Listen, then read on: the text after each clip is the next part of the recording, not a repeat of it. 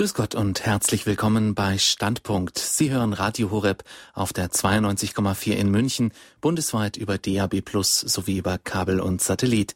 Im Studio ist André Stiefenhofer. Unser Thema heute Versöhnung, Gerechtigkeit und Frieden, Mitmenschlichkeit gemessen am Schicksal Afrikas.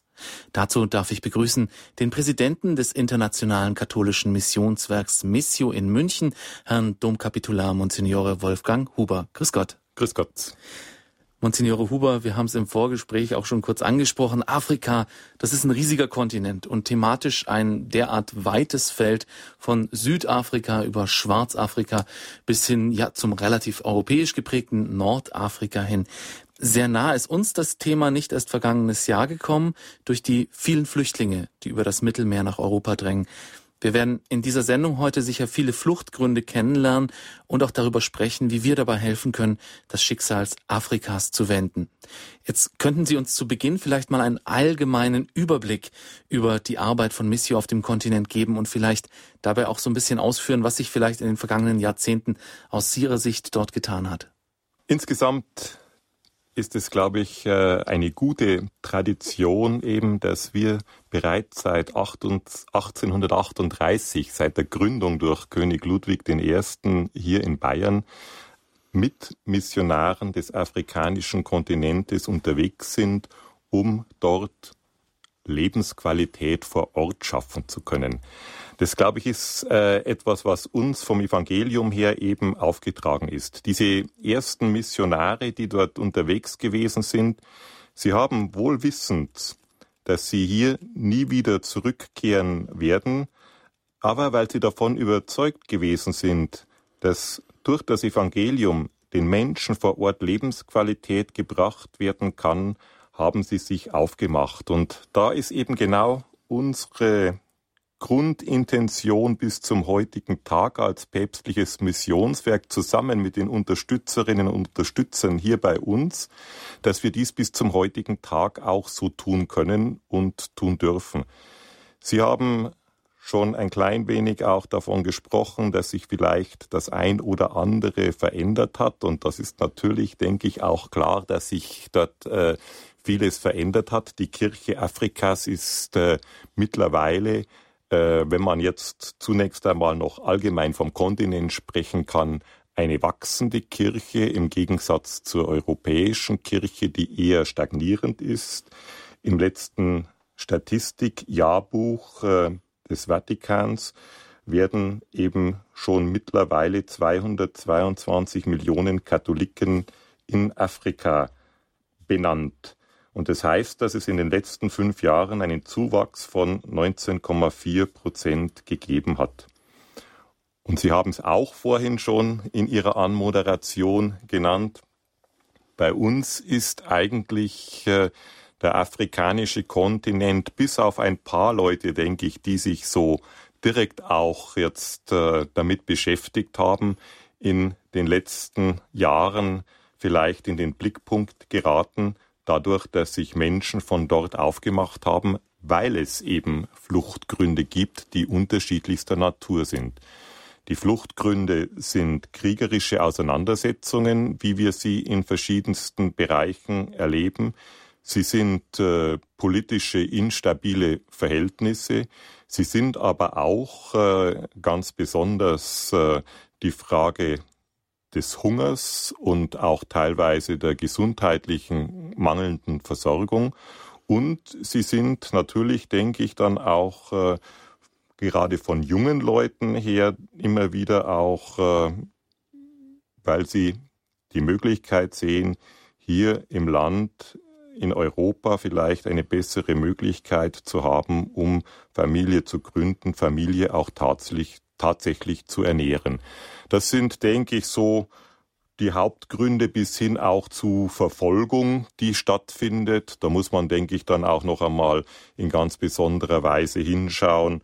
Was heißt das letztendlich eigentlich auch in Zusammenhang mit äh, Bildung, Ausbildung, die Rolle der Frau in der Gesellschaft und ähnliche Dinge dann auch.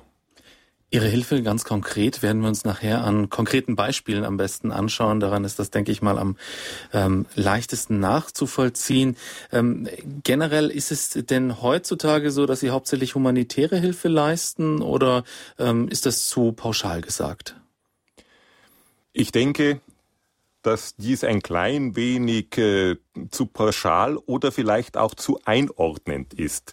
Denn ich äh, sage immer, es gibt eigentlich, glaube ich, diese Unterscheidung zwischen humanitärer, sozialer und sonstiger Kategorien in dem Sinne eigentlich nicht. Denn wenn man einmal hinschaut und tatsächlich auch äh, die Enzyklika Evangelii Gaudium von Franziskus und auch die vorherigen Schreiben, auch der Päpste immer wieder anschaut, was ist missionarische Arbeit? Und äh, missionarische Arbeit ist eine ganzheitliche Arbeit. Ich denke, wenn wir davon ausgehen, dass unser Herr Jesus Christus äh, die inkarnatorische Liebe Gottes ist in seiner Person, dann gehört es für uns, wenn wir missionarische Arbeit betreiben, letztendlich eigentlich dazu, dass wir diese Liebe, die wir selber empfangen haben, nicht für uns behalten, diese mit anderen teilen, die Möglichkeit schaffen, dass andere Menschen einen Zugang zum Evangelium bekommen, die trostspendende und freudenreiche Kraft des Evangeliums für sich entdecken, diese mit anderen teilen und daraus die Gesellschaft gestalten und so Lebensqualität ermöglichen. Und deswegen glaube ich, kann man das eine vom anderen, denke ich, nicht so einfach trennen. Wenn jemand dann keine Bildung hat oder nichts zu essen hat, dann kann er die äh, trostspendende und freudige Kraft des Evangeliums, denke ich, nur schwerlich erkennen. Und so sind wir eigentlich in unseren Hilfen oder auch, ich möchte es fast sogar so sagen, in Teilen als Christen in verschiedenen Bereichen unterwegs. Da geht es einmal darum, dass Menschen wirklich den Glauben auch leben können, auch durchaus pastorale Programme, die dort mit unterstützt werden. Es geht darum, die Ortskirche zu stärken, dass sie wirklich auch eben mit den Menschen vor Ort gut arbeiten können. Es geht darum, Bildung zu ermöglichen. Es geht darum, Gesundheit zu sichern, Lebensgrundlagen zu schaffen, Schöpfung zu bewahren, Frieden fördern und Nothilfe leisten. Und der größte Teil der Projekte, wo wir unterwegs sind, ist eigentlich der, die Ortskirche stärken und Bildung ermöglichen. Mhm. Die Frage ging ja vor allem auch in diese Richtung. Man hat ja früher immer von der Heidenmission gesprochen. Das heißt, das Evangelium stand da sehr stark im Vordergrund. Ähm, aber wenn ich Sie jetzt so richtig verstanden habe, hat man da jetzt eigentlich nur die Sprache in der Werbung ein bisschen geändert, sondern das Evangelium steht weiterhin im Vordergrund. Aber äh, es ist halt äh, besser jetzt für äh, humanitäre Projekte zu werben. Oder sehe ich das falsch? Ich denke, dass alles das, was Lebensqualität ermöglicht und wo Projekte zur Person oder den Personen vor Ort helfen können, das ist einer unserer christlichen Aufträge. Und natürlich, denke ich, geht es auch darum, äh, Leute hier dafür zu gewinnen, dass sie mit uns zusammen eben auch äh, als Unterstützer tätig sind. Und ich denke, wenn Menschen sagen, also ja, eure Motivation ist das Evangelium, aber das, was ihr vor Ort macht, beeindruckt mich auch und deswegen bin ich auch mit dabei, unterstütze das, was ihr macht und wie ihr im Austausch mit den Partnern das letztendlich dann eigentlich auch generiert, dann denke ich, ist das etwas, was gut ist und da muss dann nicht jeder der Unterstützer unbedingt, würde ich es jetzt einmal vielleicht ein bisschen flapsig so sagen, ein Katholik sein. Aber für uns ist es wirklich auch der Auftrag, immer wieder auch hinzuschauen und äh, zu sehen, was uns letztendlich eigentlich bewegt und warum wir das alles tun. Und da denke ich, unterscheiden wir uns schon von so mancher NGO. Und ich denke auch, wenn man dort noch ein bisschen auch hinschaut, Johannes Paul II. hat einmal das Wort geprägt, die katholische Kirche der Global Player. Und was ist dort dabei? Das Wichtige, das Wichtige ist, denke ich, dass bei der katholischen Kirche die Personwürde im Mittelpunkt steht und nicht irgendwelche wirtschaftlichen Interessen oder vielleicht Machtoptionen, die vielleicht Territorien dann beanspruchen und andere Dinge machen, sondern wirklich eben auch hinzuschauen, von Person zu Person diese Würde, die dann eben woanders eben auch gestärkt werden kann und gestärkt werden darf. Und ich finde das einfach großartig, muss ich immer sagen, Da reden wir vielleicht auch als katholische Kirche ein bisschen zu wenig davon, dass wir wirklich auch, ganz egal, wo sie unterwegs sind, ob das im hintersten Busch von Afrika, auf einer Insel auf den Philippinen oder in den Bergen Nordostindiens ist, sie können dorthin kommen, auch wenn sie die Sprache nicht sprechen. Sie werden dort bei einem Gottesdienst mit in die Feier hineingenommen, freundschaftlich aufgenommen und können dort dann eben mit den Menschen vor Ort das Leben teilen. Und das ist, glaube ich, ein ganz, ganz großer Schatz, den wir als katholische Kirche weltweit haben und wo wir immer, denke ich, auch noch darüber durchaus auch von der Bereicherung sprechen können und dürfen. Und die Freude, die dann da ist, gerade jetzt auch noch einmal mit dem Blick auf Afrika, denke ich, wer das dann schon einmal erlebt hat, dass man äh, mit einem Stamm der Lobby oder mit einem anderen Stamm miteinander Gottesdienst feiern kann, dann ist das, denke ich, schon etwas, wo man wirklich auch sehen kann, dass hier eine weltweite Verbundenheit da ist. Und das ist, glaube ich, auch etwas, äh, wo wir gerade eben auch den Kontinent Afrikas nicht immer nur unter der Frage dessen sehen sollten, dass es dort Probleme gibt, dass es dort Schwierigkeiten gibt, sondern durchaus mit dem, was ich eingangs gesagt habe, die Christen, die Katholiken sind dort am Wachsen. Es gibt dort eine junge Kirche. Es gibt dort äh, eine Kirche, die durchaus, denke ich, auch uns etwas mitzugeben hat, wie wir vielleicht in Europa ein bisschen hoffnungsfroher sein könnten. Wunderbar. Leben teilen auf der Grundlage des Glaubens in diesen Projektländern. Das ist ja äh, insofern wunderbar, als eines der größten Probleme von Hilfswerken ja immer ist, äh, verlässliche Partner in den Ländern zu finden, die einem auch richtige Rückmeldung über die Situation dort vor Ort geben. Also hier, auch hier hilft das Evangelium, das gemeinsam feiern, das gemeinsam den Glauben leben. Radio Horeb, Sie hören die Sendung Standpunkt. Heute unser Thema Versöhnung und Gerechtigkeit und Frieden, Mitmenschlichkeit gemessen am Schicksal Afrikas. Es geht also um die vielen Facetten der Hilfsarbeit des internationalen katholischen Missionswerks Missio in Afrika. Monsignore Wolfgang Huber hat uns eben schon mal so einen kleinen Abriss äh, darüber gegeben, was äh, Missio jetzt so ganz allgemein gesprochen tut und äh, wie konkret man sich diese Arbeit vorstellen kann. Jetzt wollen wir das Ganze noch ein bisschen konkreter aufrollen, denn ähm, am besten erfährt man das natürlich an Beispielen aus dem Leben. Monsignore Huber, Ende März war der koptisch-katholische Bischof Kyrillos William aus Ägypten bei Ihnen in München zu Gast. Wollen wir vielleicht mal die Situation in Ägypten an den Anfang dieser Sendung stellen? Ähm, was hatte der Bischof denn in Bezug auf die Situation in Nordafrika zu sagen und was tun Sie von Missio dort in der Region? Bischof Kyrillius hat äh, eben auch noch einmal in ganz besonderer Weise jetzt dargestellt, äh, wie die Frage und die Entwicklung letztendlich eigentlich auch äh, äh der Christen vor allen Dingen eben auch äh, seit der Frühlingsrevolution der sogenannten so vonstatten gegangen ist. Und er hat dort natürlich dann auch äh, einmal erzählt oder erzählt das immer wieder, dass es zu verschiedenen Zeiten durchaus Probleme gibt, äh, die letztendlich darauf beruhen, dass sie eine Minderheit dort sind. Er hat eben auch ganz konkret erzählt, dass durchaus Christen, bekennende Christen, äh, nicht alle Chancen haben, alle Berufe letztendlich eigentlich dort auch zu ergreifen und dort dann eben auch äh, deswegen häufig auch äh, zu den äh, eher Menschen am unteren Ende auch der gesamten Gesellschaft dann sind.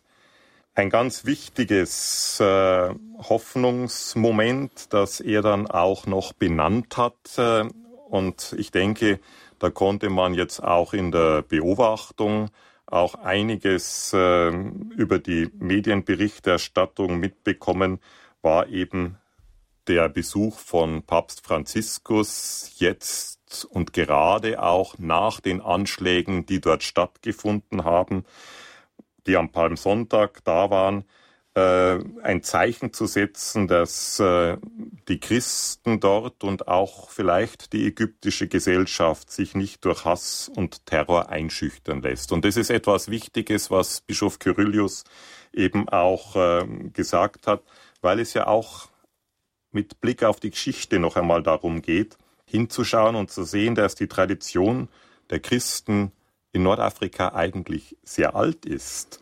Und äh, er sagt eben auch, Ägypten muss weiterhin ein Land sein, in dem die Christen wirklich auch in Frieden leben können. Und dazu wollen wir eben auch unterstützend beitragen. Und wir tun dies, wie wir es bei allen anderen Partnern auch tun, indem wir eben mit den Bischöfen, mit den Ordensleuten von vor Ort eben auch im Kontakt sind, uns austauschen darüber, was ist jetzt gerade auch notwendig, um dieses Ziel letztendlich eigentlich auch zu erreichen. Nicht wir sind diejenigen, die hinkommen und sagen, das müsst ihr tun, als die Europäer, die sich sowieso vielleicht besser auskennen wollen, sondern in Ägypten ist es zunächst einmal mit der arabischen Kultur, die dort durchaus auch vorherrscht, mit Sitten und Gebräuchen, die da da sind, eben dann auch in Kontakt zu kommen und dies als Christ. Und das ist etwas, was Bischof Kyrillius auch in besonderer Weise immer noch einmal herausgestellt hat, dass es wichtig ist, dass äh, sie als Ägypter anerkannt sind. Wir sind zuerst einmal alle miteinander Ägypter und als solche wollen wir dann das Land gestalten, eben auch als Christen sind wir bereit dazu.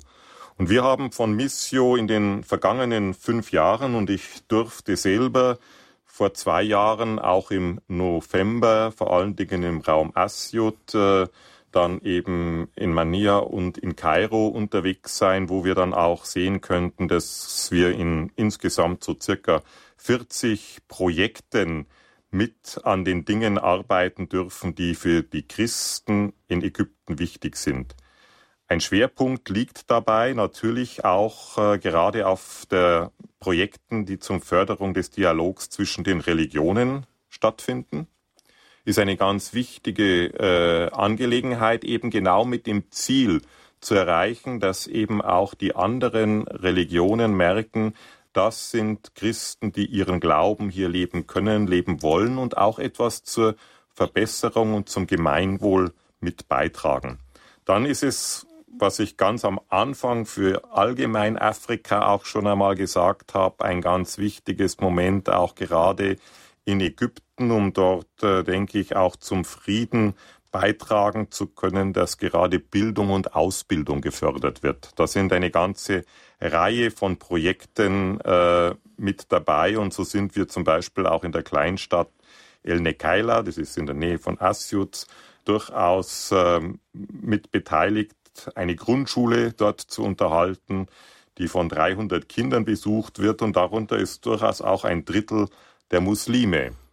Und die Leute von vor Ort, die Lehrer, die verantwortlich sagen, genau hier wird nämlich dann eben gerade auch im Kindesalter bereits der Respekt voreinander und das Leben miteinander eingeübt. Und das ist etwas, wo dann eben gerade radikale Tendenzen vielleicht nicht äh, so ganz einfach einen Ankerpunkt finden, um dort einzudringen. Wenn Menschen über die Religion des anderen im Leben miteinander, vielleicht dann auch durchaus manchmal im spielerischen Bereich, also wir haben dort dann Fußball gespielt, äh, äh, durchaus miteinander dann auf dem Weg sind und vor allen Dingen auch ich kenne einen Nachbarn, der ein Christ ist und ich weiß, wie der lebt. Das macht sofort etwas anderes äh, mit den Menschen, als wenn man dann vielleicht über irgendwelche Kanäle irgendwie mitkriegt, die müssen doch bekämpft werden oder so. Mhm. Ist ja natürlich auch eine andere Situation jetzt der Christen in Ägypten als jetzt zum Beispiel äh, im Irak, weil man einfach eine viel größere Anzahl von Menschen auch hat. Das sind die Prozentzahlen, die schwanken ja immer so, die man hört, aber es ist trotzdem noch eine sehr, sehr große Minderheit. Insofern ist der Dialog äh, da natürlich auch aus einer ganz anderen äh, Position. Jetzt der Stärke klingt so äh, martialisch, das meine ich jetzt nicht so, sondern einfach äh, der Menge der Bevölkerung. Ähm, Sie haben noch angesprochen den interreligiösen Dialog, der in dieser Situation natürlich sehr wichtig ist und auch schon gleich ein konkretes Beispiel genannt, nämlich die Schulen, die Sie dort fördern und dass man einfach so das äh, Miteinanderleben fördert. Ähm, was haben Sie denn vielleicht noch für andere äh, Beispiele für ja, Förderung von interreligiösen Dialog? Weil wenn man das so auf den ersten Blick hört, stellt man sich dann irgendwelche Tagungen vor, wo dann irgendwelche Professoren sich gegenseitig erzählen, äh, wie sehr sie sich gegenseitig tolerieren. Aber ich denke, in diesen Ländern haben Sie da viel Projek konkretere Projekte. Ich denke, dass, äh, und das äh, hat äh, Bischof Assiut und sagen auch die anderen in den anderen Ländern, dass es durchaus die verschiedenen Ebenen geben muss. Ich denke, es muss auch das geben, was Sie jetzt gerade genannt haben, dass eben gerade dann eben auch Bischöfe mit Verantwortlichen der Muslime zusammenkommen und auf diesem Teil vielleicht auch wissenschaftliche Dinge, denke ich, dann auch vorantreiben und, und, und. Was aber eben äh, wirklich jetzt auch äh, vor Ort wichtig ist, eben an der Schule hat man es gesehen, dann gibt es äh, eben auch gerade in der Diözese Assiut, äh, dem, dem Wirkungsgebiet von Bischof Kyrillius, äh, ein interreligiöses Fernsehprogramm, insbesondere für Frauen ist eine ganz spannende Angelegenheit, wo eben die Frauen aus den verschiedenen äh, auch Religionen, aber auch der Ökumene äh, mit bereit sind. Eben die Orthodoxie spielt ja auch in Ägypten auch noch einmal eine, eine große Rolle, wo Frauen mit Themen dann äh, da sind, die im gesamten arabischsprachigen Raum empfangen werden können. Da geht es dann oft um Beziehungsfragen oder Gesundheit und die Frauen können sich austauschen und werden so gestärkt. Dann gibt es äh, durchaus auch im ländlichen Raum immer wieder gemeinsam oder vor allen Dingen auch in den Dörfern äh, Aufklärungsprogramme an Schulen und in Familien, weil es durchaus Kinderheirat, Genitalverstümmelung und andere Dinge im ländlichen Raum noch sehr verbreitet sind. Und da geht es wirklich um das, was ich vorhin schon einmal gesagt habe, wenn Menschen eine gewisse Bildung bekommen, dann sind sie nicht so leicht auch ausnutzbar, auch von radikalen Kräften. Und das, glaube ich, muss ins Gesellschaftliche eben durchaus mit hineinkommen. Und der Bischof selber hat dann eben gesagt, dass diese Projekte insbesondere helfen, die Atmosphäre und den Dialog zwischen den Religionen positiv zu beeinflussen. Das ist das eine. Und das Zweite, wenn es gerade um die Frage von äh, Frauen oder auch manchmal dann Bildung von Männern äh, durchaus geht, äh, muss man vielleicht eben auch noch einmal hinschauen, inwieweit dort jetzt auch äh, die Möglichkeit geschaffen werden kann, dass sie auch in politische Ämter oder Führungspositionen in Wirtschaft oder Lehre kommen können. Das geschieht in den seltensten Fällen. Und das hat auch ein bisschen dann eine kleine Schwierigkeit, dass eben dann Leute, die dafür Verantwortung übernehmen könnten, das Land verlassen. Also wenn man das dann so äh, vielleicht auch äh, kurz auf den Punkt bringen kann, dass also wirklich auch verantwortungsvolle und gut gebildete äh, Christen dann woanders letztendlich dann auch suchen, ihr Leben zu gestalten. Und das möchten gerade auch die Bischöfe und die Christen im Land eigentlich auch nicht, weil sie sagen, wir gehören eigentlich hier dazu. Ist ja auch sehr deprimierend, wenn sie die Leute vor Ort ausbilden und die Leute dann dem Land hinterher äh, nicht zur Verfügung stehen. Das ist ja auch nicht der Sinn der Sache. Ägypten hat ja sehr, sehr viele Probleme, nicht nur diese politischen Probleme, die Sie angesprochen haben, natürlich äh, besonders eben auch die Diskriminierung der Minderheiten, allen voran auch der Christen. Ähm, es hat aber auch sehr große wirtschaftliche Probleme. Das Militär ist sehr mächtig, hat auch eigene Industriekomplexe. Ähm, der Tourismus ist seit dem arabischen Frühling im Grunde zusammengebrochen, also eine der großen Existenzgrundlagen Ägyptens. Äh, inwieweit haben Sie denn da Rezepte für das Land, wie es wieder auf die Beine kommen kann, oder ist das überhaupt keine Dimension, in der Sie denken? Mit Rezepten bin ich immer vorsichtig. Denn äh, ich denke, dass äh, äh, dann Leute sich direkt darauf anhängen und sagen, okay, wenn wir dieses Rezept so und so umsetzen, dann ist das schwierig. Und vor allen Dingen möchte schon nicht einmal ich als derjenige, der aus Europa kommt, dann den anderen sagen, das müsst ihr jetzt tun. sondern da stehen wir eben im Austausch und im Gespräch mit den Bischöfen, den Ordensleuten, mit dem Netzwerk eben der Kirche von vor Ort. Und da ist eben gerade der Bereich, den Sie auch zum Schluss äh, noch einmal genannt haben, ein wichtiger Bereich, äh, nämlich äh, zu schauen, wie können tatsächlich auch vielleicht unter Umständen bei uns noch einmal immer wieder auch äh, Situationen geschildert werden, dass es eben durchaus lohnenswert ist, in Ägypten Urlaub machen zu können.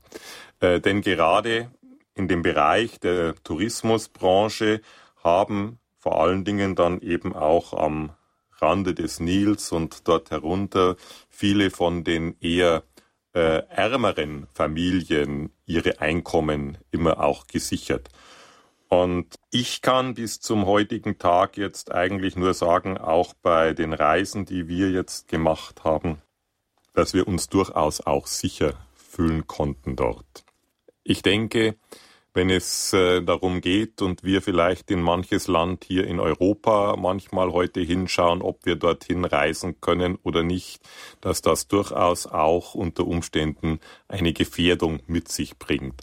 Aber äh, so wie wir dort auch immer und überall gut aufgenommen worden sind, natürlich durchaus auch hinschauend und sagen, äh, es gibt vielleicht dort manche äh, Bereiche, wo man jetzt nicht unbedingt äh, äh, als Tourist äh, bewusst hingehen muss. Aber das sind ja Dinge, die man letztendlich eigentlich immer zu beachten hat. Aber da sind wir auch dabei und versuchen eben gerade dort eben am Rande des Nils dann auch äh, kleinere Orte und Familien dort zu unterstützen, dass sie das ein oder andere an äh, mit einem Mikrokredit äh, an, an Restaurant oder solchen Dingen dann auch aufbauen können. Gibt's denn die Touristen dort für diese ähm, Restaurants oder so? Wenn Sie da tatsächlich einzelne Projekte haben mit Mikrokrediten, da werden Sie ja vermutlich auch vorher schauen, bringt's das überhaupt, kommen da überhaupt Leute? Also gibt's den Tourismus in diesem Ausmaße noch? Es gibt ihn natürlich nicht mehr wie, äh, wie, wie vor der äh, Revolution, aber es gibt immer noch äh, interessierte Leute, die auch dorthin fahren. Also es ist ein kleinerer Bereich geworden, also was natürlich jetzt äh, momentan äh, direkt da niederliegt, aber da bin ich jetzt nicht so informiert und involviert. Das sind die, sind die, sind die klassischen Badeurlaube, äh, die es ja dann dort gegeben hat. Aber so im Bereich, äh, äh, was es jetzt Studienfahrten durchaus auch äh, so im Zusammenhang Nilkreuzfahrten äh, auch ausmacht, da gibt es schon immer noch Interessierte. Ist natürlich jetzt auch für Hörer, die sich überlegen, Urlaub zu machen, interessant. Wo äh, kann ich hinfahren, dass ich die Bevölkerung vor Ort auch wirklich unterstütze? Weil gerade bei den Badeorten hatte man ja oft auch das Gefühl, das sind so Riesenkonglomerate und äh, ja, der Zimmerboy oder das Zimmermädchen, das verdient sich dann halt ein bisschen Geld dazu, aber es reicht eigentlich nicht wirklich zum Leben. Und wenn Sie dann einen Tipp geben, so am Nil äh, ist es besser und dort haben Sie auch tatsächlich Projekte, dann ist das natürlich durchaus äh, auch ein Hinweis für unsere Hörer, wenn Sie äh, mal die Christen in Ägypten besuchen und kennenlernen wollen. Der Bischof von Asyut hat zu mir gesagt, wenn du das nächste Mal kommst, dann musst du dir einfach einmal Zeit nehmen und von Luxor bis nach Alexandria runterfahren auf dem Nil. Dann nehmen Sie einfach mal das Bayerische Pilgerbüro mit an Bord und machen ja. eine Hörerreise von Radio Horeb. Ich glaube, da hätten wir durchaus genug Interessenten. Okay. Radio Horeb auf der 92,4 in München. Sie hören die Sendung Standpunkt. Unser Thema heute ist sehr umfangreich. Es heißt Versöhnung, Gerechtigkeit und Frieden, Mitmenschlichkeit gemessen am Schicksal Afrikas. Afrika, ein riesiger Kontinent, über den unser Studiogast uns heute in einzelnen Schlaglichtern Auskunft gibt. Unser Studiogast ist der Präsident des Internationalen Katholischen Missionswerks Missio in München, Monsignore Wolfgang Huber. Ja, Herr Monsignore, unser erstes Schlaglicht, das war Ägypten. Da ging es vor allem um das Thema Ausbildung, um das Thema auch ja Stabilisierung der Gesellschaft, Stabilisierung auch der äh, einzelnen Menschen. Ähm, natürlich äh, mit dem Fokus auf der christlichen Minderheit, aber eben auch nicht unter Ausschluss äh, der muslimischen Bevölkerung. Ähm, der Dialog ist Ihnen dort in dieser Region sehr wichtig. Ähm, ich grenze das deshalb jetzt noch ein bisschen ab oder fasse das zum Schluss noch ein bisschen zusammen, weil wir äh, im Verlauf dieser Sendung noch auf ganz andere Problemfälle äh, zu sprechen kommen werden. Ähm, machen wir mal weiter mit dem, was wir in diesem Jahr vor allem im Oktober mitbekommen werden in unseren Pfarreien, denn der Oktober, das ist der Weltmissionsmonat und äh, das ist der Monat, in dem die meisten Pfarreien, auch die, die sonst keinen Kontakt mit ihnen haben, etwas von Missio bemerken. Äh, da wird nämlich für ein Schwerpunktland gesammelt und in diesem Jahr 2017 haben sie sich das Land Burkina Faso ausgesucht. Das ist jetzt im Gegensatz zu Nigeria, dem Sudan oder auch dem eben genannten Ägypten kein Land, das ständig in den Schlagzeilen ist. Und äh, die erste Frage ist natürlich, wo um alles in der Welt ist überhaupt Burkina Faso und wieso haben Sie das in den Mittelpunkt gestellt? Vielleicht muss man äh, auch noch dazu sagen, es geht natürlich nicht nur um die finanzielle Unterstützung im äh, Monat Oktober, sondern bei all den Beispielländern, die wir eben auch für den Weltmissionsmonat Oktober aussuchen, geht es wirklich auch immer um einen Austausch, eben was ich ganz am Anfang auch schon gesagt habe, dass wir als äh, Christen, als Katholiken auf dieser Welt uns eben auch äh, letztendlich vernetzen und dann auch eben Gäste hier haben werden, die von ihrer Situation der Glaubensweitergabe erzählen lassen und wir dann eben vielleicht auch uns gegenseitig darin stärken und befruchten können. Burkina Faso gehört eigentlich zur Sahelzone und liegt im Westen Afrikas. Es hat keinen Zugang zum Meer, aber ist umgeben von Mali, Niger, Benin, Togo, Ghana und der Côte d'Ivoire, wo es dann letztendlich dann auch zum äh, Meer hingeht. Ist ein sehr trockenes Land. Momentan äh, müssten dort so um die 50 Grad im Schatten teilweise herrschen. Ich bin letztes Jahr auch schon um diese Zeit äh, dort gewesen, weil dort ein großer äh, Kongress zu 100 Jahre der ersten Gründung der Katechistenschule vonstatten gegangen ist. Und wenn man einmal nach Burkina Faso gereist ist, dann wird man eben auch ein Bild immer im Kopf haben, beziehungsweise man bringt das letztendlich eigentlich auch mit. Das ist der rote Sand, der dort überall letztendlich eigentlich auch unterwegs ist. Und manchmal muss man sich durchaus auch im Gesicht davor schützen, wenn dann äh, der heiße Sand dann dort eben auch äh, einen ins Gesicht geweht wird. Aber Burkina Faso ist eben auch schon sehr lange ein Partnerland von Missio, auch insbesondere von Missio München. Die weißen Väter haben dort 1900 eben auch begonnen, das Evangelium dort hinzutragen, wie ich es vorhin schon einmal gesagt gehabt habe, eben auch um Lebensqualität vor Ort schaffen zu können und äh, die weißen Väter, die eben auch hier in München ansässig sind, haben dort dann schon immer gute Kontakte dann auch gepflegt, dass wir dort äh, unterwegs sein können. Vielleicht kann man auch noch einmal dazu sagen, wir versuchen ja dann eben auch immer mit einem solchen Land äh, dann eben auch gerade die Situation der äh, katholischen Kirche dort ein bisschen mit zu uns herüberzuholen. Und da ist eben gerade das, was ich vorhin gesagt habe, die Frage der Katechisten, die Frage der Glaubensweitergabe und der Evangelisierung, die bis zum heutigen Tag eben auch noch äh, eine wichtige Funktion dort hat. Ein Thema, denke ich, von dem wir vielleicht auch das ein oder andere lernen oder zumindest einmal anschauen, denke ich auch können. Ich war jetzt im Februar auch noch einmal dort mit einer Delegation aus der Diözese Augsburg, weil wir immer eben auch mit dem Partnerland eine Diözese, wo wir dann auch ganz gezielt den Weltmissionssonntag feiern werden, in einem engeren Kontakt stehen. Das ist dieses Mal die Diözese Augsburg und da sind auch äh, Repräsentanten von dort dann mit dabei gewesen, der Weltkirche-Referent, jemand von der Jugend, jemand vom Frauenbund, jemand von der Schule, so dass die Leute in der Diözese Augsburg eben diese Anknüpfungspunkte, von denen ich vorher gesprochen habe, vielleicht auch ein bisschen mit zu uns rüberbringen können. Mhm. Sie haben gesagt, es ist ein sehr trockenes Land. Wovon leben die Menschen denn dort? Ähm, Gibt es dazu Dürreprobleme oder läuft eigentlich alles relativ gut jetzt wirtschaftlich in dem Land? Burkina Faso ist eigentlich eines ärmeren Länder, die wir eben auch haben. Auf dem Human Development Index ist es auf dem 183. Rang von 188 Ländern. Also das zeigt schon einmal, dass es ein armes Land ist. Die meisten versuchen eben äh, von Landwirtschaft äh, zu leben, äh, die dort eben dann mehr oder minder eben auch gelingt, weil eben gerade die Frage der Dürre durchaus immer wieder eine große Rolle spielt. Es ist auch so, dass eben der Anteil derjenigen, die wirklich arm sind, fast 46 Prozent oder 47 Prozent der Bevölkerung ausmacht. Das heißt, das sind Menschen, die unter äh, einen Dollar 25 pro Tag verdienen.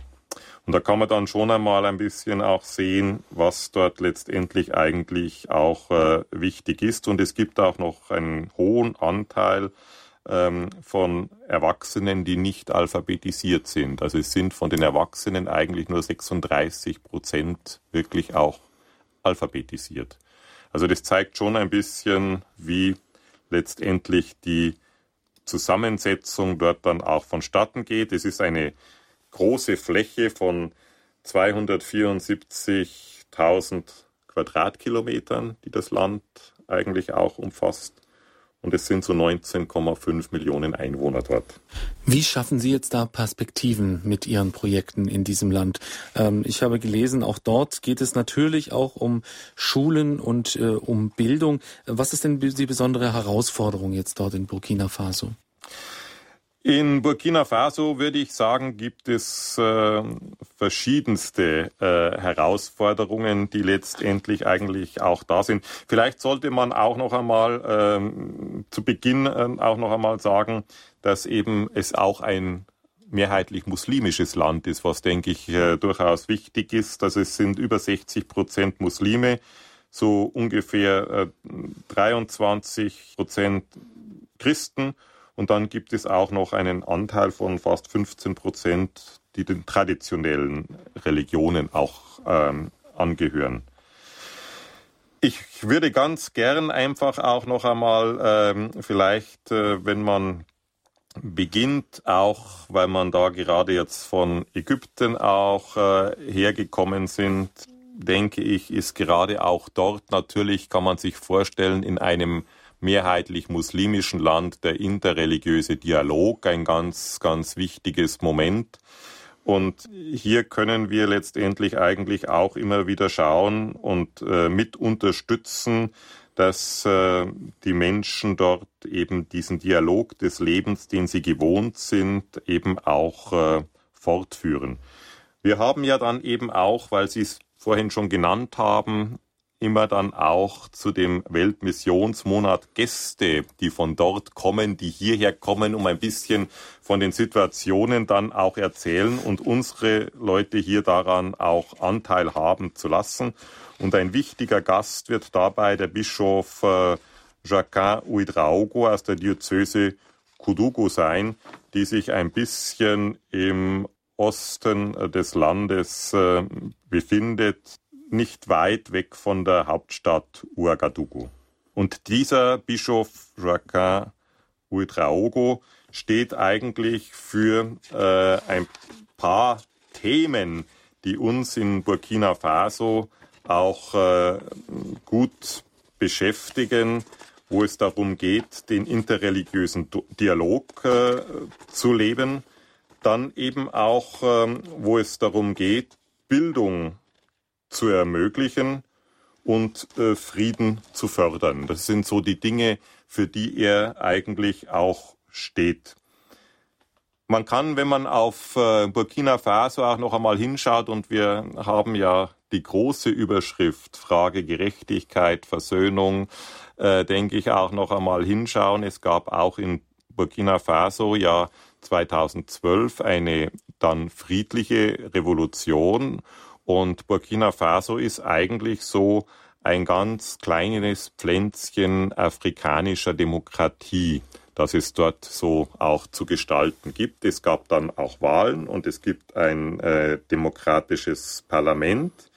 Was allerdings schwierig jetzt in den letzten Jahren auch wieder geworden ist, ist, dass äh, gerade die Tuareg-Rebellion von 2012 und die Machtübernahme im benachbarten Nordmali diese gesamte Region durchaus destabilisieren und dort immer wieder auch äh, Einflüsse von extremen Menschen dann äh, nach äh, Burkina Faso getragen werden.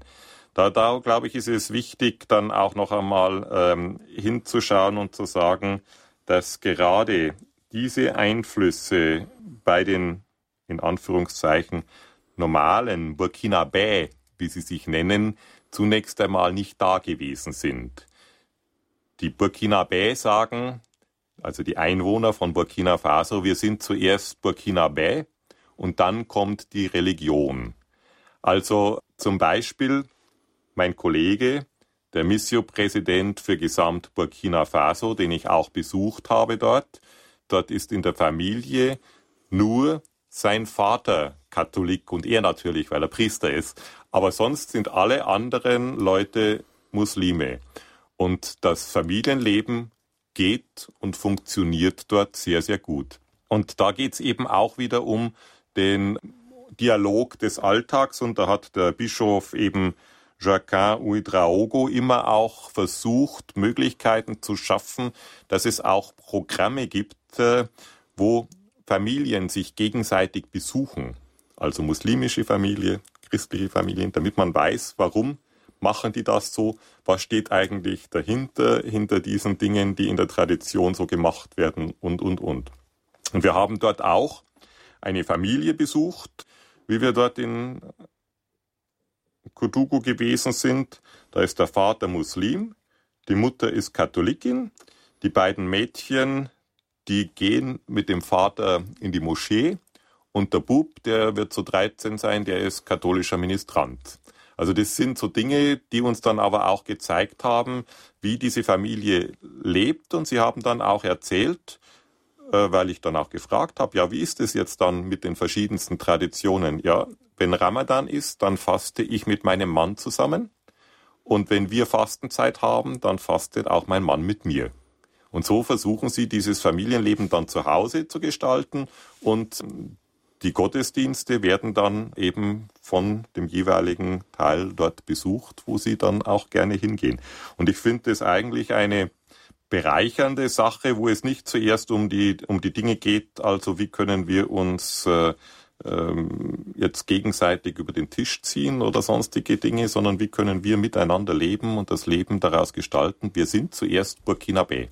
Und das mhm. ist, finde ich, finde ich eigentlich eine, eine starke Angelegenheit. Und das ist ja ein bisschen das, worum wenn man es jetzt vielleicht noch einmal mit den vorherigen Beispielen aus Ägypten zusammenbringt, sagt, also darum kämpft eigentlich Bischof Kyrillius, dass die Christen zunächst einmal auch als Ägypter anerkannt werden und nicht als etwas, was von außen kommt. Und das, glaube ich, sind so Dinge, die in diesem Bereich eine wichtige Rolle spielen. Und dann gibt es eben auch der Bischof Jacquin, der dort äh, dann eben auch sagt, er ist auch ein wichtiger Partner für die unterschiedlichen muslimischen Verantwortlichen. Und er ist auch derjenige, der die dann durchaus auch immer wieder an einen Tisch holen kann. Und es ist der Dialog auf einer anderen Ebene, wo man dann eben auch den Austausch wissenschaftlich macht, aber der Dialog des Lebens, wo man dann sagt, also wir müssen im Dorf auch miteinander schauen, dass wir einen gemeinsamen Markt haben, dass wir die Dinge machen. So das Leben einfach so miteinander gestalten. Was eben aber für den gesamten afrikanischen Bereich jetzt auch noch einmal gilt, das habe ich auf meinen verschiedensten Reisen jetzt auch immer äh, wieder von den Partnern oder wenn sie hier sind, äh, von ihnen gehört. Das ist natürlich gerade durch fundamentalistische Einflüsse schwieriger wird manchmal dies dann auch zu gestalten, weil eben gerade wenn Menschen Hunger leiden, wenn Menschen für sich keine Zukunft sehen, sie eher dann eben solchen radikalen Einflüssen durchaus eben auch ergeben sind. Wenn ich heute hingehe und sage, also ein junger afrikanischer Mann, der vielleicht keine Lebensperspektive hat, weil er letztendlich eigentlich äh, vielleicht keine Bildung hat und auch keine Familie ernähren kann, der wird plötzlich von extremen Menschen mitgenommen zu sagen, also du kriegst jetzt von uns einen Auftrag, du kriegst vielleicht auch als Söldner ein bisschen was bezahlt und bist dann dort auch unterwegs. Das, glaube ich, ist dann schon eine schwierige Angelegenheit. Und wir konnten es ja auch in Burkina Faso dann noch einmal sehen, eben dieses Pflänzchen der Demokratie, das dort äh, am Wachsen ist, wurde ja äh, im Januar letzten Jahres dann auch noch einmal bewusst von den Rebellen ein klein wenig angegriffen, indem man in Ouagadougou einen Überfall auf ein Hotel, wo sich hauptsächlich westliche Leute und Verantwortliche von NGOs aufgehalten haben, um denen zu zeigen, äh, eigentlich sind die Afrikaner nicht für eine Demokratie fähig, sondern die brauchen einen Gottesstaat. Mhm. Hatte das Auswirkungen oder? Es haben sich sofort eigentlich dann im Nachhinein die äh, religiös Verantwortlichen und die staatlich Verantwortlichen zusammengetan und haben sich dann eben äh, miteinander gegen dieses Verbrechen auch ausgesprochen und gesagt, wir lassen uns davon letztendlich eigentlich nicht durcheinander bringen und wir lassen uns davon auch nicht beeinflussen, weil eben äh, der Dialog und die Toleranz zwischen den äh, Religionen äh, eine wichtige Sache ist und dass das Ränder sind, die diesen dieses friedliche Zusammenleben bedrohen, das muss immer ganz deutlich auch gesagt werden. Das muss auch für die Bevölkerung gesagt werden. Das Pflänzchen der Demokratie wächst also weiter und ich finde es sehr spannend, wenn man sich jetzt diese verschiedenen Länder anschaut, wie manches Gleiches, also die Förderung von Bildung und Schulen, wie aber anderes natürlich äh, komplett unterschiedlich ist, wenn Sie jetzt so diese, ich möchte es fast mal Patchwork-Religion nennen, die man aus vielen schwarzafrikanischen Ländern äh, so hört. Da mag man jetzt als Dogmatiker denken, was man will, aber es ist einfach Realität, dass die Leute am Freitag in die Moschee gehen und am Sonntag dann in den katholischen Gottesdienst, wenn die Familien entsprechend ähm, ja ausgestattet sind. So etwas wäre ja in Ägypten jedenfalls äh, im Moment Standpunkt ja relativ undenkbar. Da haben die Christen, Sie haben es ja erwähnt, eine jahrhundertealte Tradition, sind nicht extern missioniert worden, sondern die Ureinwohner ihres Landes und haben dazu natürlich auch eine ganz andere, äh, ein ganz anderes Selbstverständnis, eine ganz klare andere Abgrenzung auch äh, zum muslimischen Glauben. Also da sind dann doch wieder eher die Dogmatiker zu Hause. Und für diese zwei verschiedenen Länder, oder es sind ja natürlich noch sehr viel mehr Länder, äh, die passenden Rezepte zu finden, wie man das in die Zukunft bringt, das ist natürlich eine Riesenherausforderung. Äh, einen interessanten Aspekt, den Sie ziemlich am Anfang genannt haben, würde ich gerne nochmal aufgreifen. Sie haben gesagt, dass ähm, die Glaubensweitergabe, die Katechisten, die in Burkina Faso unterwegs sind, etwas sind, von dem wir hier in Deutschland auch lernen können. Was meinen Sie damit konkret? Was ist das für ein Konzept und wie könnte man das hier bei uns auch umsetzen? Es gibt Zunächst einmal auch in jeder Diözese dort mittlerweile eine Katechistenschule. Das heißt, da kommen Männer und Frauen als Ehepaar mit der Familie dorthin und werden ausgebildet in den Bereichen Liturgie, in den Bereichen äh, Bibelstudium in dem Bereich, wie kann man pastoral vor Ort eben auch in einem kleinen Dorf letztendlich miteinander leben. Und dazu gibt es durchaus auch dann äh, feste Programme, dass sie mindestens einmal in der Woche mit den Familien dort zusammenkommen und, und, und. Und da gibt es äh, die Schulen, die Ausbildung dauert meistens so drei Jahre, wobei es ganz wichtig ist, äh, dass es dort dann jeweils äh, darum geht, äh, dass die Menschen, die dorthin kommen, eben mit dem beginnen, was sie können. Da gibt es durchaus auch einige, die zuerst einmal alphabetisiert lesen und schreiben lernen müssen. Das, glaube ich, ist etwas äh, äh, Wichtiges und, und Gutes. Dann ist ein zweites eben, dass die Kinder mit dabei sind, dass sie sich dann auch dort versorgen. Und ein, ein drittes dann eben auch noch einmal, dass sie dort eben auch einen Beruf und eine Ausbildung lernen. Das hat äh, zweierlei Hintergründe. Zum ersten äh, können die Bischöfe nicht für das Einkommen einer Familie, die als Katechisten in einem Ort dann dort tätig ist, leisten. Das ist einmal das eine.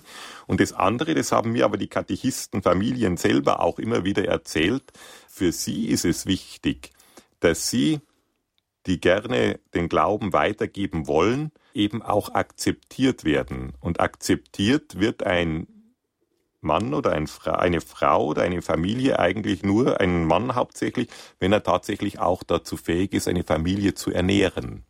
Also da kommt dann dazu, dass eben mit der Ausbildung, die dann dort gemacht wird, eben auch ein gewisser sozialer, eine soziale Anerkennung letztendlich eigentlich auch von den anderen, eine gesellschaftliche Anerkennung von den anderen dann eben auch vonstatten gehen kann und vonstatten gehen darf.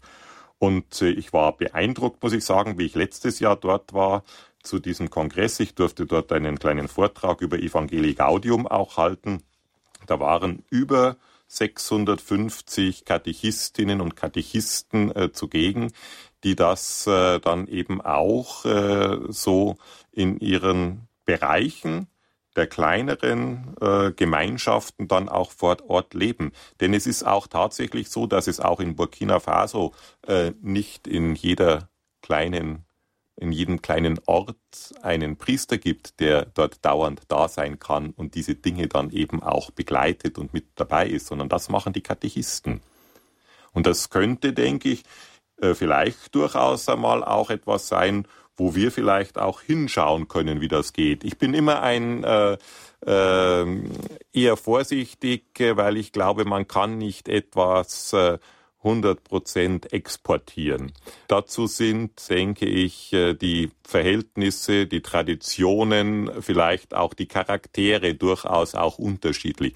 Vielleicht ein ganz kleines Beispiel auch. Es gibt viele Leute, die dann unter Umständen, wenn sie in Afrika einmal auch gewesen sind und sagen, okay, das ist eine schöne, ein toller Gottesdienst gewesen und sind begeistert, wie schön das dann auch gewesen ist. Und mit den Gesängen und mit all dem drum und dran und kommen hierher zurück und sind dann vielleicht, wollen das hier installieren merken aber, dass man schnell an die Grenzen stößt, weil ich denke, so wie ich es jetzt bin, wenn man dann einem Oberbayer dann einmal sagt, also der Gottesdienst, der dauert aber fünf Stunden, gell?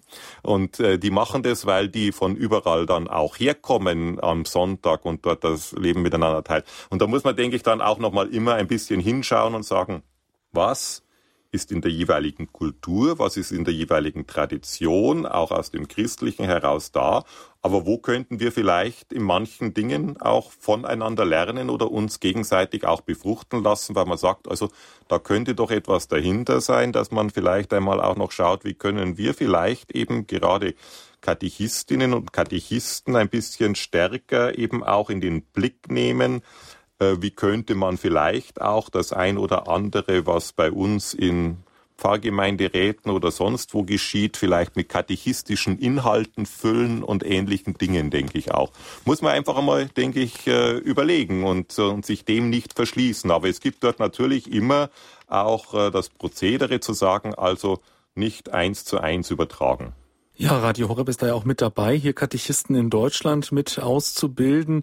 Äh, liebe Zuhörer, Sie wissen es wahrscheinlich schon, wir haben da ein Programm äh, in Hochaltingen, das wir hier promoten bei Radio Horeb. Also wenn Sie sich da informieren wollen, wie Sie sich zum Katechisten ausbilden lassen können, dann kontaktieren Sie doch einfach mal äh, zu den normalen Geschäftszeiten unseren Hörerservice. Der gibt Ihnen gerne Auskunft unter der 08328 921 110. Finden Sie aber auch auch in unserem Monatsprogramm.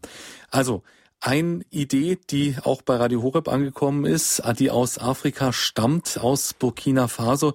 Wie gesagt, ich finde es sehr, sehr faszinierend, sich solche Länder anzuschauen, äh, von denen man eben nicht gerade so viel hört in äh, den Nachrichten, obwohl man natürlich jetzt von diesem einen Anschlag, als Sie es erwähnt haben, äh, ist da doch irgendwas im Hinterkopf aufgeflackert. Aber ja, das hätte für das mitteleuropäische Ohr oder für den mitteleuropäischen Verstand genauso gut in Mali sein können, genauso gut in der Elfenbeinküste. Das hat man irgendwie gar nicht mehr so äh, auf äh, dem Schirm. Deshalb ist es sicher wichtig und richtig, sich Schwerpunktländer herauszugreifen, die in den Mittelpunkt zu stellen und dann eben auch Bischöfe aus diesen Ländern äh, einzuladen, die von der Situation in ihren Ländern äh, berichten. Das ist, wird sicher eine spannende Geschichte dieses Jahr im Weltmissionsmonat Oktober. Ist der Bischof denn ja nur im Oktober da oder kommt er auch schon vorher? Der wird im Oktober da sein. Also okay. nicht nur er, es werden einige andere dann eben auch mit da sein. Äh, wahrscheinlich ähm, schon am Ende September, aber dort ist noch eine kleine Phase, wo wir dann miteinander dann auch unterwegs sind. Aber das ganze Programm, wo dann eben auch die Bischöfe und die anderen Gäste in den Diözesen unterwegs sind, das geht letztendlich eigentlich auch äh, ab Oktober los. Es wird auch der Kardinal Felipe Buitraogo, der wird am Ende Oktober dann auch mit hier sein und wird dann, äh, das ist der äh, Erzbischof der Erzdiözese Ouagadougou äh, und der wird eben auch den Gottesdienst dann zusammen am 22. Oktober mit Bischof Stasser aus Augsburg in Landsberg erhalten. Okay, Gut, ähm, soweit mal ein Ausblick auf den Oktober. Sie hören die Sendung Standpunkt bei Radio Horeb.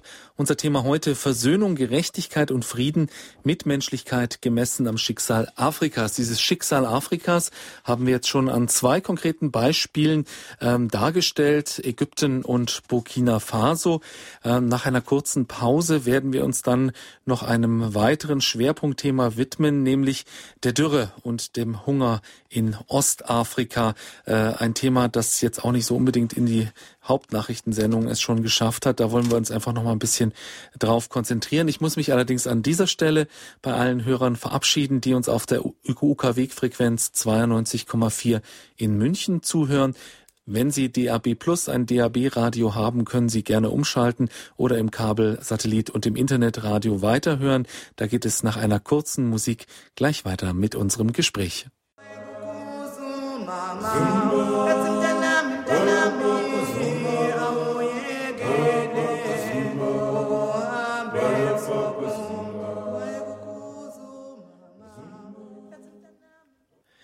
Versöhnung, Gerechtigkeit und Frieden, Mitmenschlichkeit gemessen am Schicksal Afrikas. Heute unser Thema in der Sendung Standpunkt bei Radio Horeb. Bei uns zu Gast ist Monsignore Wolfgang Huber vom Hilfswerk Missio in München. Monsignore Huber, wir haben gerade schon einiges über Burkina Faso gehört, über die äh, Probleme des Landes, aber auch über die hoffnungsvollen Konzepte der Kirche. Äh, ein Problem oder ein wichtiges Thema, das mit Burkina Faso zusammenhängt, haben wir dabei aber noch gar nicht äh, aufgegriffen. Das Land ist nämlich eigentlich sehr rohstoffreich, ähm, aber das bringt, birgt nicht nur Chancen, sondern natürlich auch Probleme. Stichwort zum Beispiel Umweltzerstörung und Ausbeutung von Menschen. Äh, was können Sie uns denn zu diesem Thema noch erzählen? Da denke ich, ist einfach zunächst einmal das Gold zu nennen, das es in Burkina Faso äh, eben auch gibt und vor allen Dingen äh, in der Diözese Fada Ngurma, wo dann auch viele Menschen angezogen werden, was natürlich durchaus schwierig ist, weil viele einfach auch dadurch, dass sie letztendlich eigentlich glauben, jetzt hier das schnelle Geld verdienen zu können, in Situationen hineingezwungen werden, die letztendlich eigentlich menschenverachtend, teilweise durchaus auch tödlich sein können. Es gibt dort in der Diözese Fada Gurma ein großes Lager, muss man eigentlich fast schon sagen, äh, wo die Goldsucher dann eben auch angekommen sind. Da werden häufig dann junge Menschen, vor allen Dingen Jugendliche, die eben auch jetzt dann in Löcher hinuntergelassen werden können und eben noch nicht so stark sind wie wir, sondern die dann dort wirklich äh, hinuntergelassen werden. Manchmal äh, haben sie dann auch, bekommen sie schwer Luft und solche Dinge. Und dort dann ein klein wenig vielleicht etwas von Gold äh, ans Tageslicht fördern zu können. Aber es sind äh, wirklich extreme Bedingungen. Und Was dann letztendlich eigentlich häufig auch zurückbleibt, ist letztendlich die Tatsache, die, dass die, die die Arbeit machen, nichts davon haben, sondern vielleicht noch mit einem Hungerlohn, wenn überhaupt, abgespeist werden. Und da gibt es gerade eben von der Diözese Fada Gurma, dem Abbé Jacob Longpo, äh, ein Programm, der eben schauen möchte, dass äh, diese jungen Leute davon auch überzeugt werden können, dass die Bildung und die Schule ihnen eine wesentlich stärkere Möglichkeit verschafft, dann nachher eben auch einem Beruf nachzugehen und ein eigenes Einkommen zu haben, um nicht der Gier nach den Rohstoffen und dem Gold und dadurch in unerträgliche Lebensbedingungen äh, zu kommen, eben sie dann letztendlich eigentlich kaputt macht. Und ein zweiter äh, großer Bereich in Burkina Faso ist die Baumwolle, das wichtigste Exportgut, das es dort gibt und ist der größte Baumwollexporteur in Westafrika insgesamt.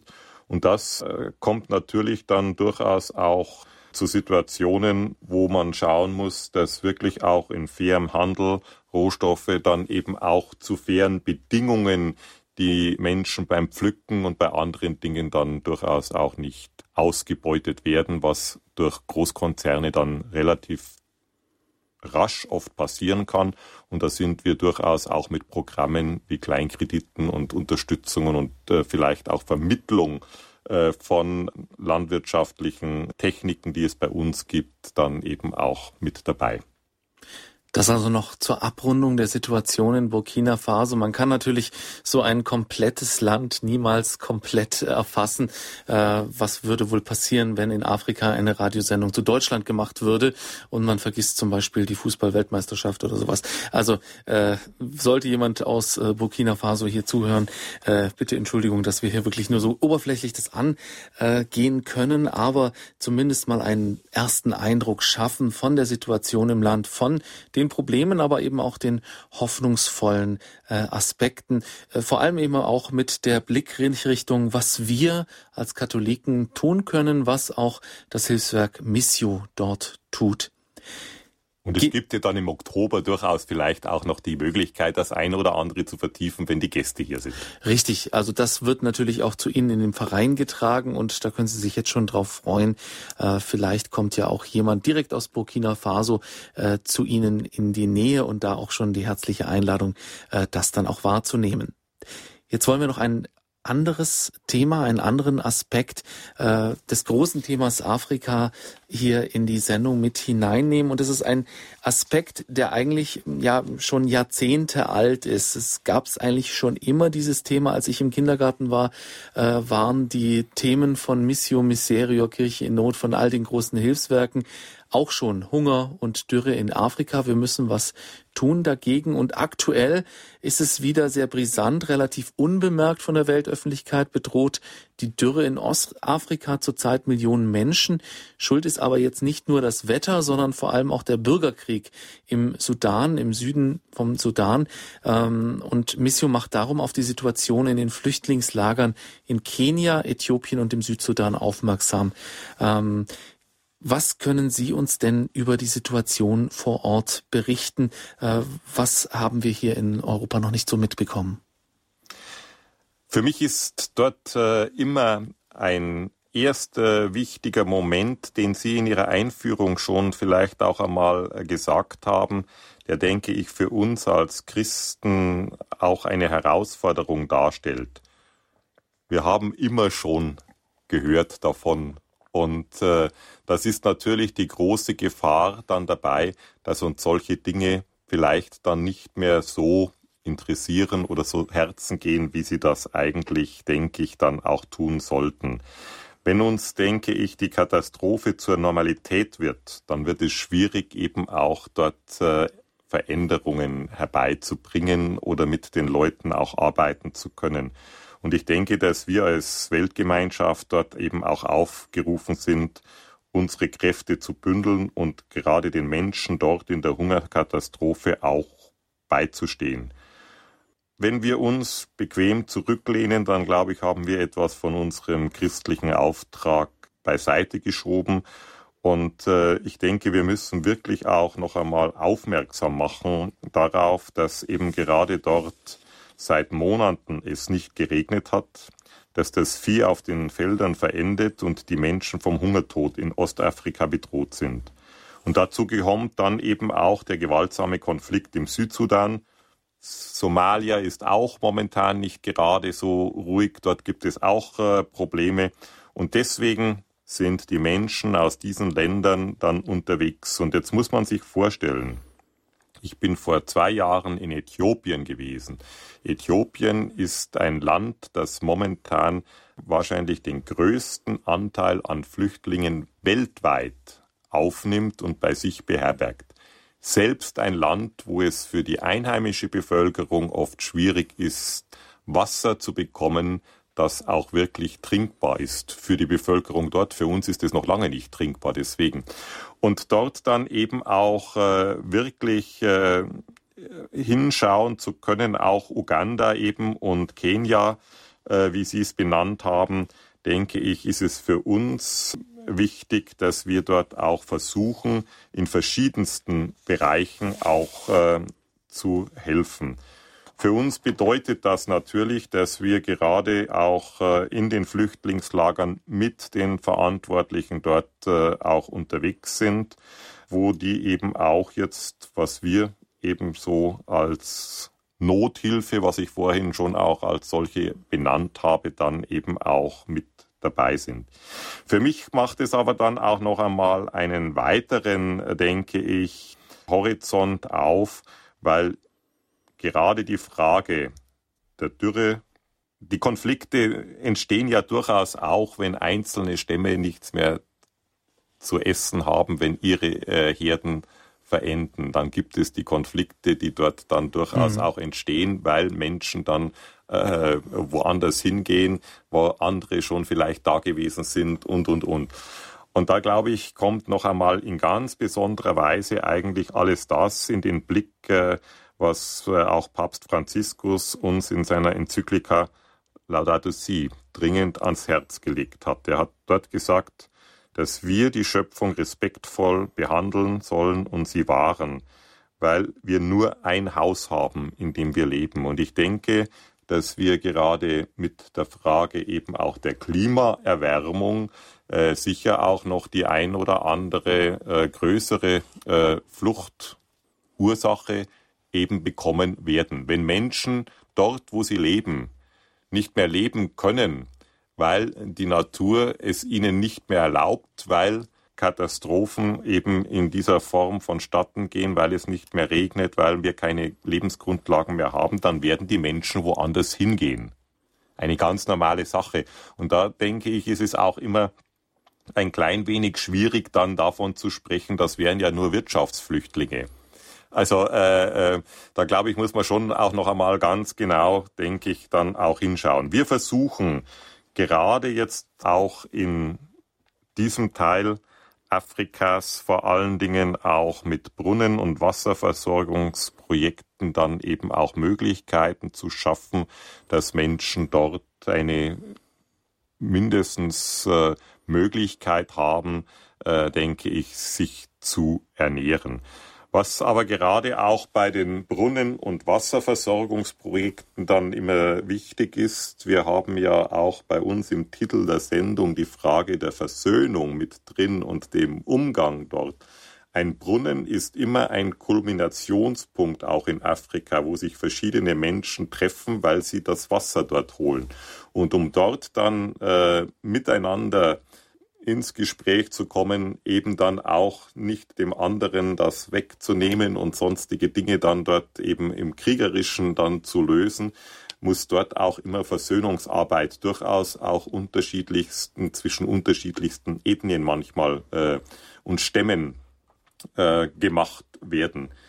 Die nordkenianische äh, Diözese Marsabit zum Beispiel sie versucht dies dann auch zu tun, dass man dort so 17 mobile Stationen auch errichtet hat, wo Wasser geholt werden kann, Wasser herangebracht werden kann, damit die Menschen dort dann eben auch leben können. Und da geht es dann auch darum, dass man dort an dem Ort dann auch äh, mit den schwangeren Frauen, die oft dann unterernährte Kinder dann auch haben, mit denen äh, versucht, ihnen zu helfen, wie eine solche Dürreperiode überlebt werden kann, eben auch gerade indem man proteinreiche Aufbaunahrung verteilt und dass eben auch medizinische Hilfe geleistet wird. Das ist jetzt alles dann auch zunächst einmal Nothilfe. Aber ich denke, wir müssen von dieser Nothilfe dann eben auch schauen und da sind gerade auch die Benediktiner, äh, gerade dort in Kenia, unser Florian von Bayern, der ja Missionsbenediktiner von St. Ottilien ist und dort eben auch gerade versucht, mit den Nomaden zusammen im Bildungsbereich einiges äh, umzusetzen, wo man sagt, also was brauchen die eigentlich und sie dürfen das aber nicht in einer ortsfesten technischen Schule gemacht kriegen, weil sonst werden die Kinder niemals dorthin geschickt, weil die äh, Stämme sagen, wir brauchen unsere Kinder und wir müssen wieder weiterziehen. Dass dort einiges so vonstatten geht, äh, ist, glaube ich, eine ganz interessante äh, Möglichkeit, dort Leben zu gestalten. Hm. Ja, danke für diesen äh, ersten Überblick über die Situation der Dürre in Ostafrika. Äh, liebe Zuhörer der Sendung, äh, jetzt möchte ich Sie auch noch einladen, nachdem wir so die Hauptthemen umrissen haben. Wenn Sie Fragen haben, äh, rufen Sie gerne an unter der 089 517 008 008 von außerhalb von Deutschland 0049 89517 008 008. Wenn Sie Fragen an Monsignore Wolfgang Huber haben, jetzt entweder zum letzten Thema oder auch gerne zu den vorhergehenden Themen zu Ägypten, Burkina Faso oder allgemein äh, zur Situation in äh, Afrika. Monsignore Huber, Sie haben jetzt gerade schon mal die konkreten Hilfen angesprochen, die Sie äh, in Ostafrika äh, leisten, die Brunnen in den Flüchtlingslagern, ja einfach die Perspektive vor Ort gemeinsam mit der Kirche zu geben, eben auch durch diese mobilen Stationen. Sie haben aber natürlich richtig gesagt, dass das nur der erste Schritt ist und auch diese Dürre zu überstehen ist ja nur der erste Schritt. Denn das, was sich natürlich schon viele Leute denken, ist, wieso äh, ist nach Jahrzehnten jede Dürre immer wieder so eine existenzbedrohende Katastrophe. Die Argumentation geht ja immer in die Richtung, dass nur Symptome gelindert werden, aber jetzt die korrupten Systeme zum Beispiel nicht beseitigt oder sogar noch unterstützt werden. Das hat es natürlich nicht nur mit den lokalen korrupten Politikern zu tun, sondern zum anderen natürlich auch mit den internationalen Konzernen, mit den internationalen Interessen, die da auch eine Rolle spielen. Ich kann mich da von Äußerungen aus von Bischöfen aus dem Südsudan erinnern, die meinen ja, also alles, was an fruchtbarem Land ist, wird von internationalen Konzernen hier belegt und wir kommen da gar nicht ran. Wie ist denn da Ihre Haltung? Ähm, was kann man da überhaupt machen, um so Systemveränderungen herbeizuführen? Ich denke, da ist es für uns jetzt äh, als Kirche zunächst einmal eigentlich wichtig, äh, unsere Stimme zu erheben. Dort, wo eben gerade korrupte äh, oder Großkonzerne ausbeuterisch tätig sind, das, denke ich, auch beim Namen zu nennen. Das ist, glaube ich, einmal der erste Schritt.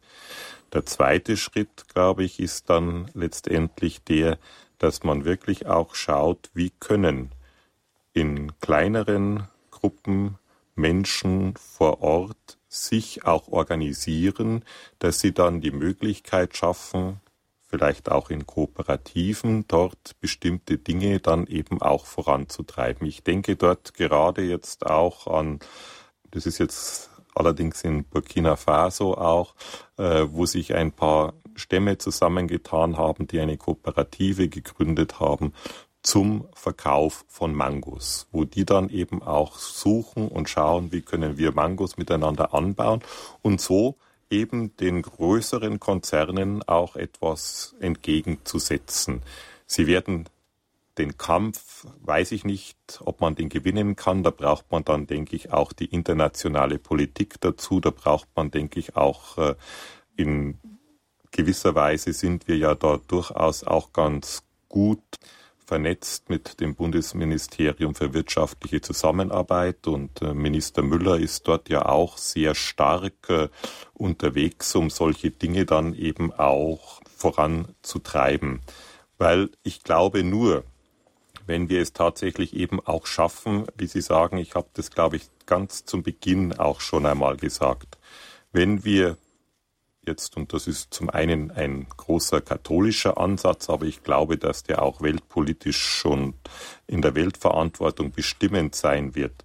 Wenn wir nicht bereit sind, von Hilfe auf Teilen überzugehen, dann wird vielleicht das unter Umständen auch eintreten, was Sie sagen, äh, dann ist es nur ein Tropfen auf den heißen Stein und dann hat man das alles immer wieder.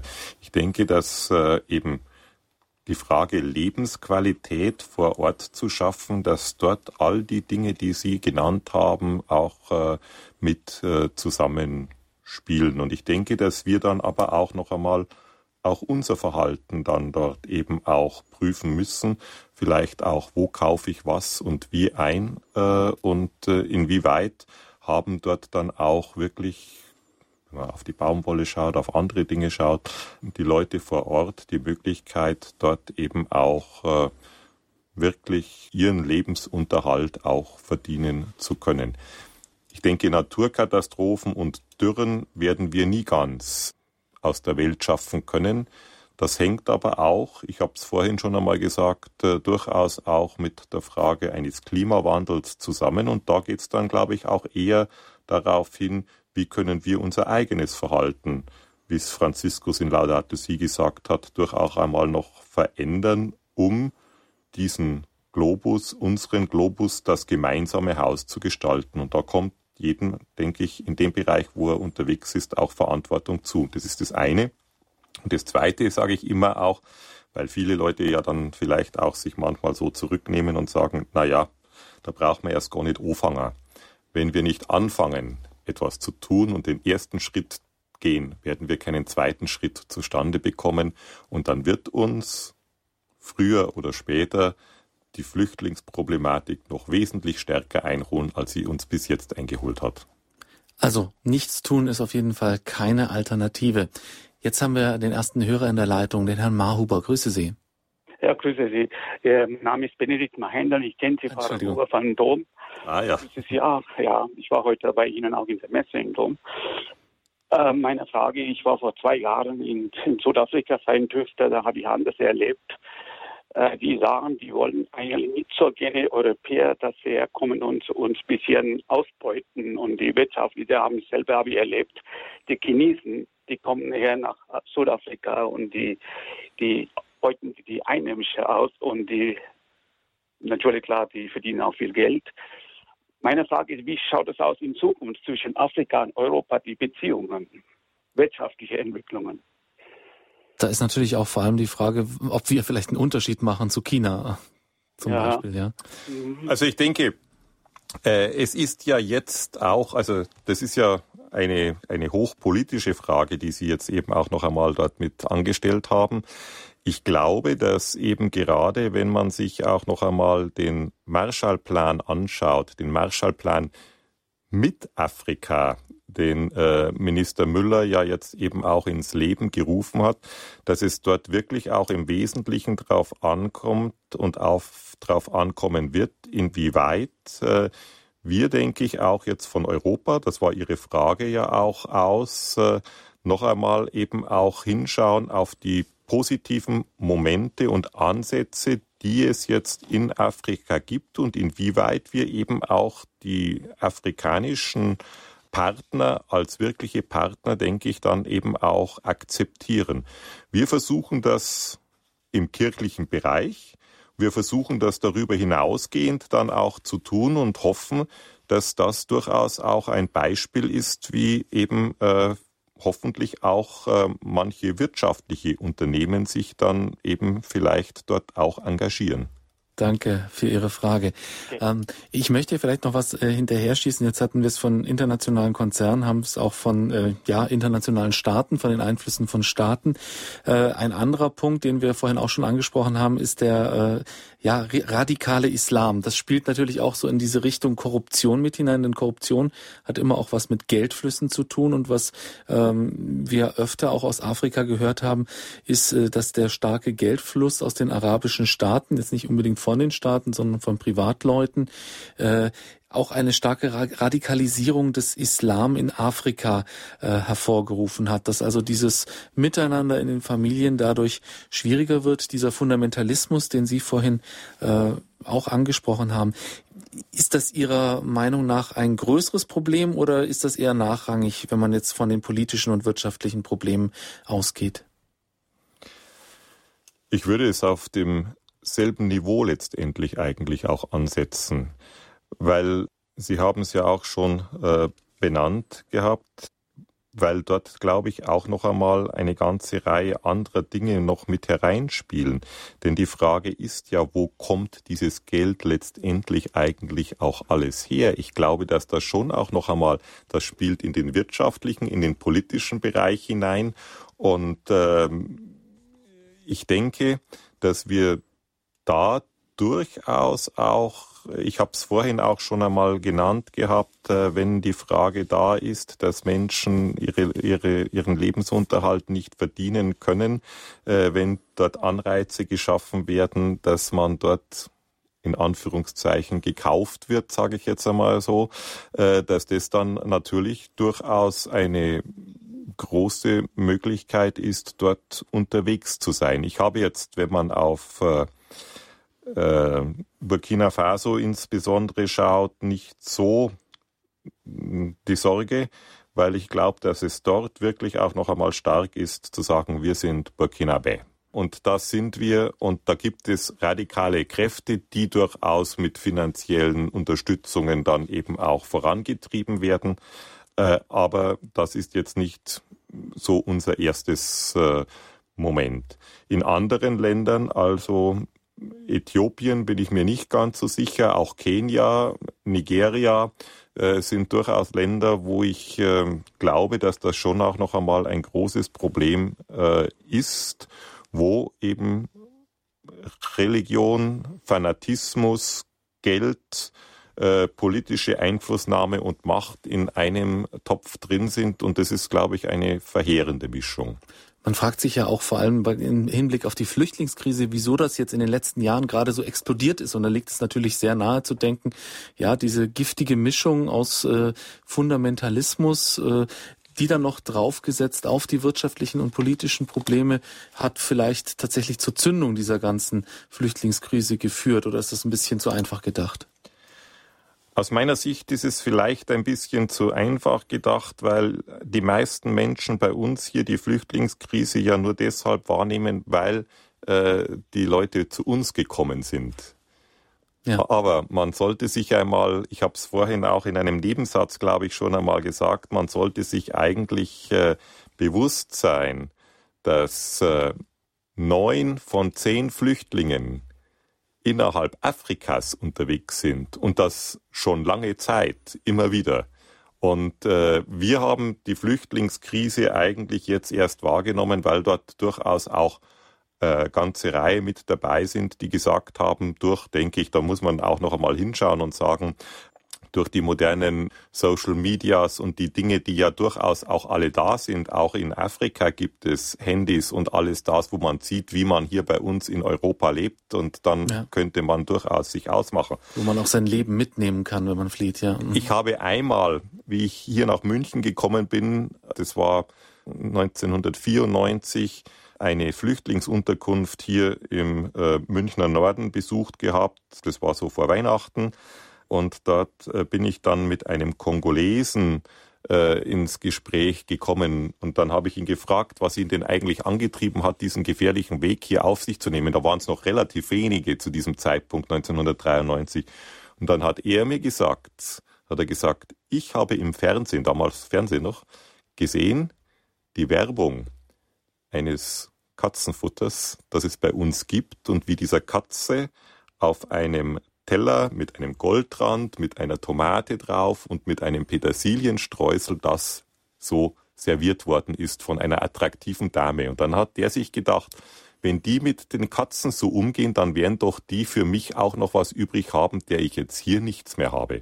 Und es sind, glaube ich, dann schon noch einmal so Dinge, wo man dann auch noch ein bisschen weiterdenken kann und sagen kann, okay, wenn hier keine Perspektive mehr ist, dann schicken die Leute vielleicht auch ein Stamm, eine Familie, die ja in Afrika letztendlich eigentlich alles das ausmacht, was wir hier mit einer Krankenversicherung, einer Sozialversicherung und äh, Zukunftssicherung eben auch äh, äh, haben, dann sagen die, okay, wir legen zusammen, wir schicken den nach Europa, der kann uns dies dann wieder zurückgeben, weil er uns ernähren kann. Ich denke, das sind so die Dinge, die oft auch so die Frage dann letztendlich eigentlich auch auftauchen lassen, wo geht in Afrika dann auch, jetzt pauschal gesagt, wenn es um Clan, um Familie, um geht, wo geht es um soziale Fürsorgepflicht, weil einer aus diesem Clan und aus dieser Familie etwas geworden ist?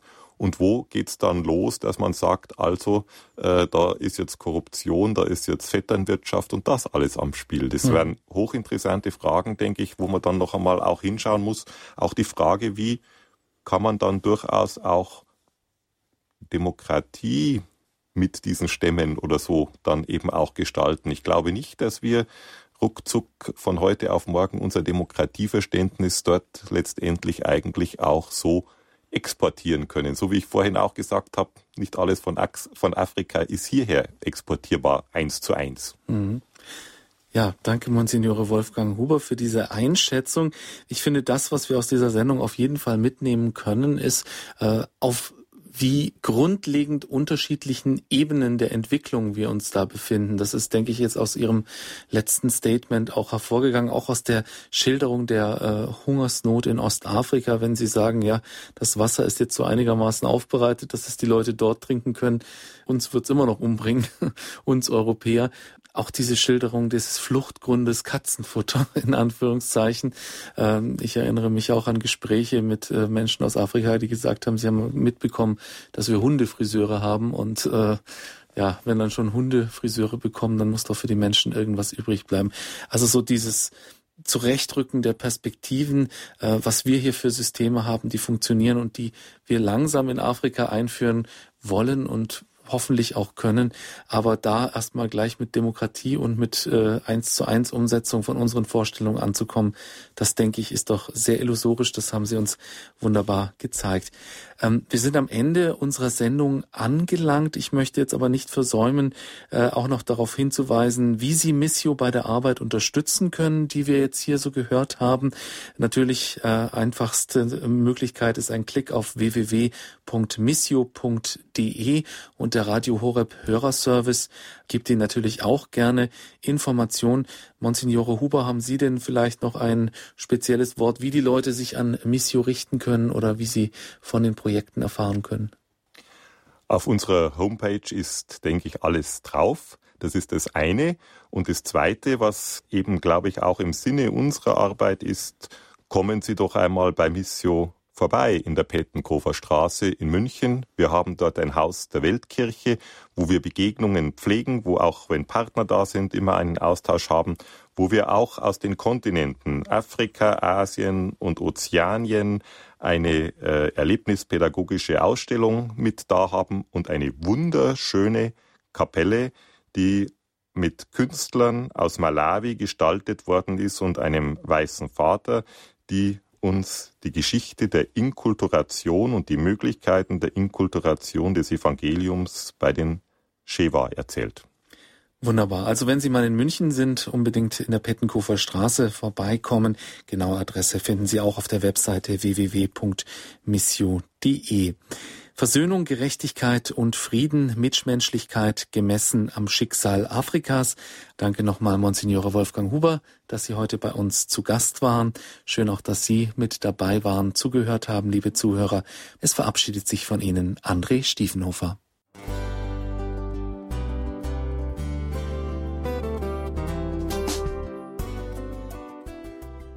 Liebe Zuhörerinnen und Zuhörer, Vielen Dank, dass Sie unser CD- und Podcast-Angebot in Anspruch nehmen. Wir freuen uns, dass unsere Sendungen auf diese Weise verbreitet werden. Dieser Dienst ist für Sie kostenlos. Für uns ist er allerdings mit einem nicht unerheblichen finanziellen Aufwand verbunden. Deshalb sind wir für jede Spende dankbar. Alle Bankverbindungen unserer Spendenkontos können Sie über unsere Homepage horeb.org unter dem Menüpunkt Spenden einsehen. Dort besteht auch die Möglichkeit, online zu spenden. Natürlich nach den neuesten Sicherheitsstandards. Sie können diese Informationen auch bei unserem Hörerservice unter der Telefonnummer 08328 921 110 erfragen. Ich wiederhole die Rufnummer 08328 921 110. Vergelt's Gott für Ihre Unterstützung. Ihr Pfarrer Kocher.